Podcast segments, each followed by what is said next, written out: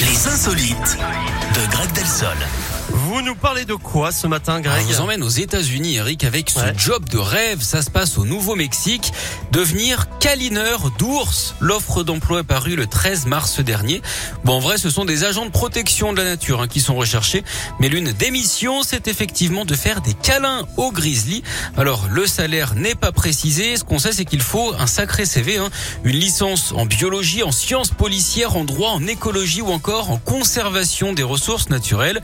Il faut également euh, savoir éduquer le public sur la faune, capturer les animaux qui posent des problèmes, enquêter sur les dégâts qu'ils ont provoqués, aider aux migrations de la faune et élaborer de nouvelles réglementations.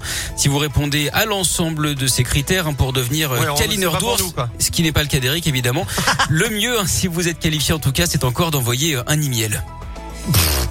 Merci beaucoup, Greg. C'est clairement pas pour nous. C'est beaucoup, Non. beaucoup trop, bien sûr. beaucoup trop compliqué. Déjà des études, hop, on a lâché là. Faut pas trop nous en demander. Ah, je non. le dis.